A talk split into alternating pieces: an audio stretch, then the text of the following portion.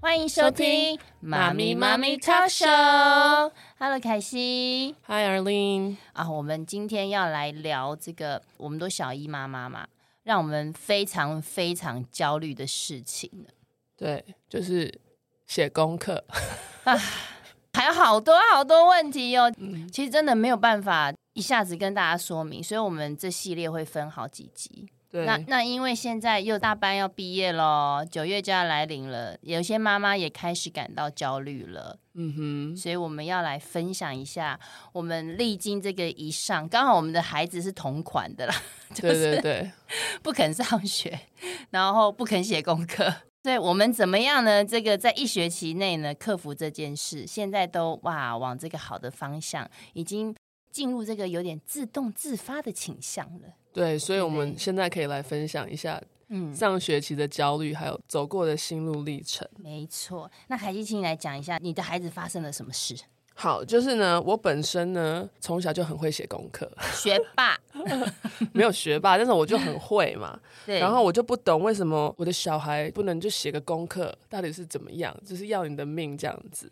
对，然后呢，一开始我就觉得什么方法我用了呢都没有什么用，就是呢用骂的，用嗯威胁他，然后用什么控制，然后命令，就当耳边风、欸。我也不知道这是男生跟女生的差别还是什么。可是听说男生是比较皮一点，但也不是每个这样子啊。对啊，然后我就整个就是每天回来家里我就很焦虑，他一进门那一刹那哦，整个鸡皮疙瘩都起对来，，那个书包他就放下来，然后就跑走。我想说，呃，excuse me，你的书包你打开，我先看一下你今天有什么功课。就是变成是我是第一嗯个去看他书包的人，你知道我多焦虑吗？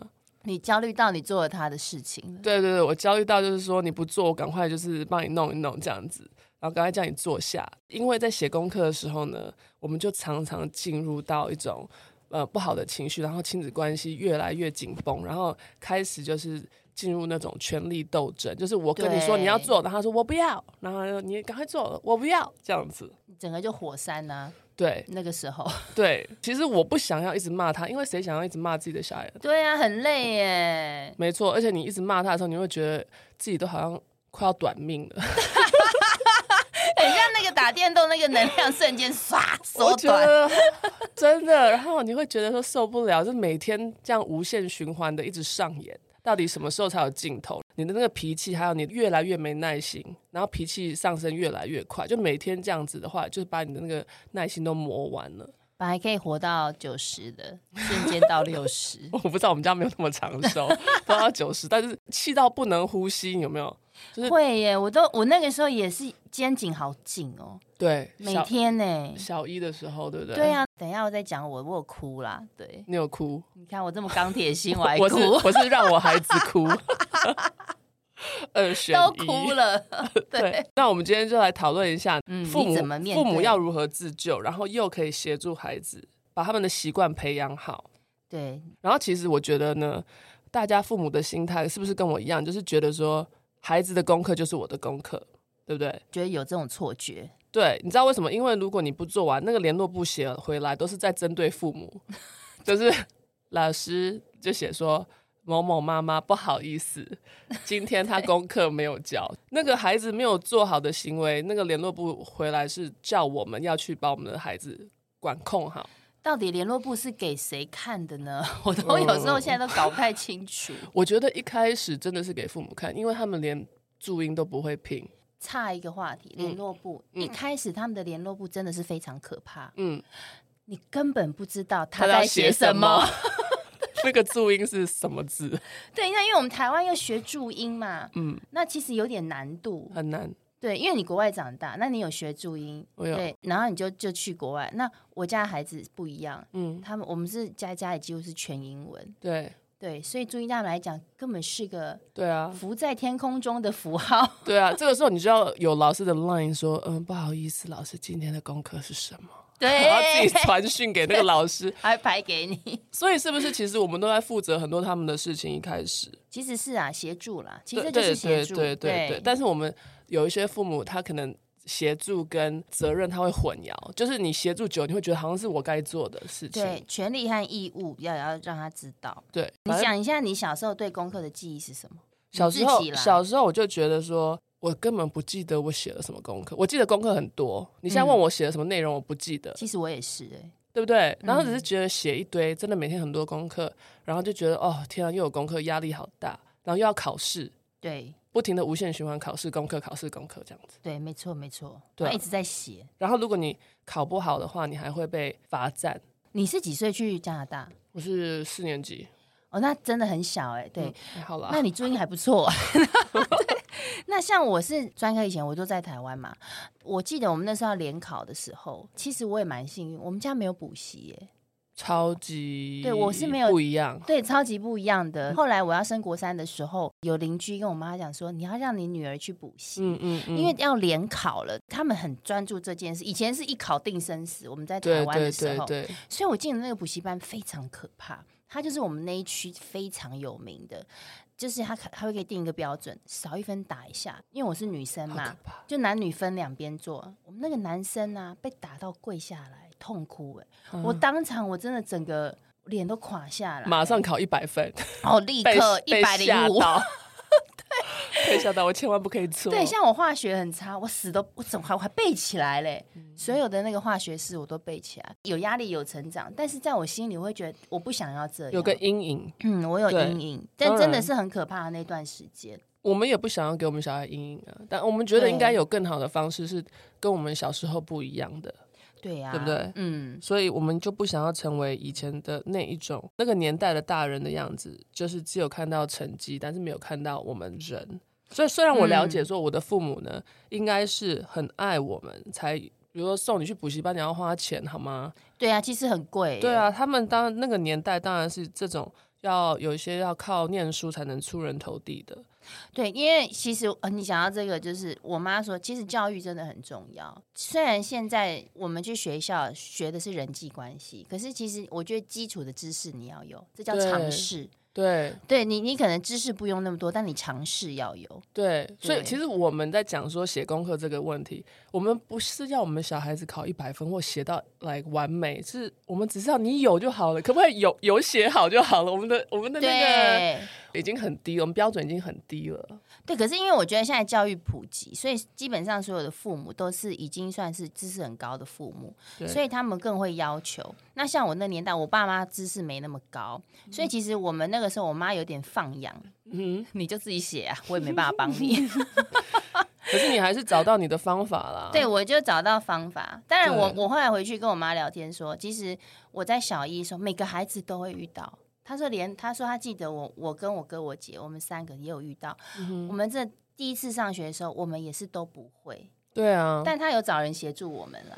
懂，就是很像你进到一个新的公司，你当然进去，你他的系统你干嘛第一天摸不会，这很正常对。啊，要有热心的资深同事帮你。对，就是你要找方法，或是你真的是要去摸索，不可能就对是大家都那么顺利可以上轨道，对不 对？对一开始都还是会有一些挣扎期。所以呢，我在讲我的孩子，他就是一开始在写功课的时候，他也经经过他的挣扎期，因毕竟他嗯是大班的小孩，但是呢，进到了国小一年级，那不一他。样的阶段，对，他的心智好像还卡在大班，他还觉得说我今天要去嗯吃点心，然后睡午呃觉、玩球，对，然后一进到小一的时候，发现啊，怎么这会这怎样么？这么累，好辛苦 哦。他那个体力，你知道，就是一下课回来马上就昏睡，因为真的太是累了对适应期其实不太容易。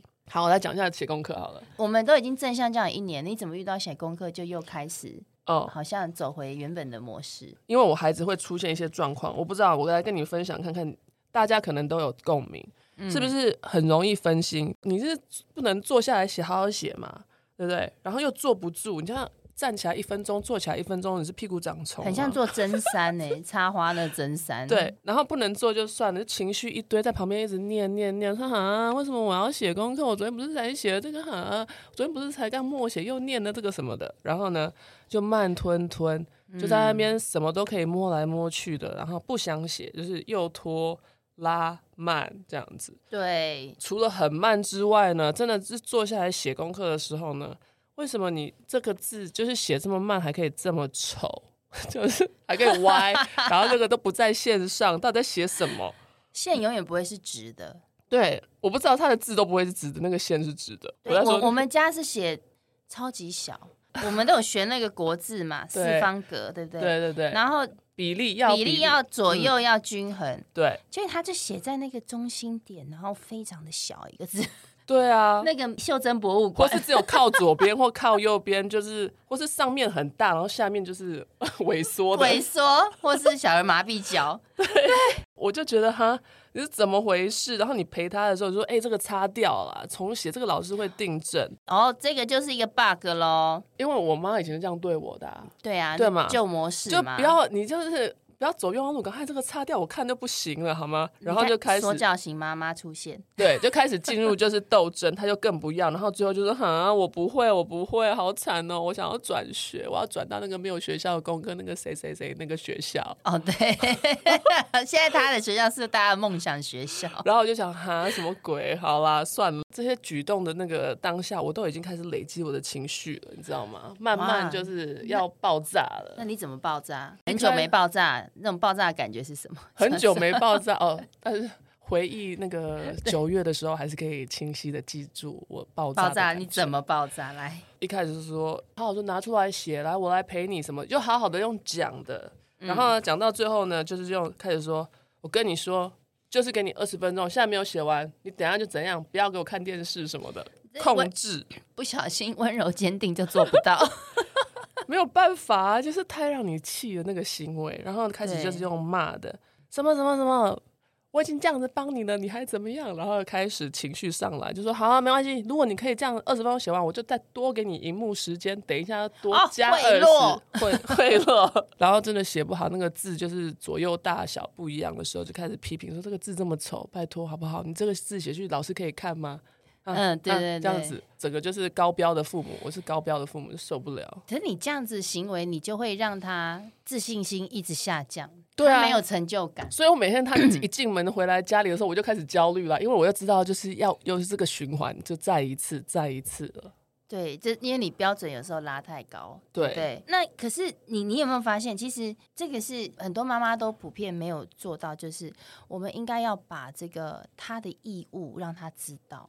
对啊，小时候就是要念书嘛，对啊，我觉得我们就是没有这个观念，都觉得我们嗯的义务就是要把小孩教好。对，但他还义务，比如说家里自己书桌要打扫整齐，对，然后要帮忙做家事这样子。其实对这也是他的义务，只是在学习上的义务是我们会把它放比较大。对对，那所以他没有做义务就不能享受权利。对，没错，其实他应该要自己来说、哦我要做完了，然后我现在要去玩，而不是说你对赶快做完，不然你就不能玩。所以你不是刚这才样你子刚才那个贿赂就变成是，你现在这个先写，我可以嗯给你多二十分钟的 iPad。对，因为你知道为什么会这样，因为你已经为没有什么招了。嗯，你没有招的时候，你什么就会都出来。 你你知道没有招的时候就是出就乱七八糟的 招。对，就乱抓药。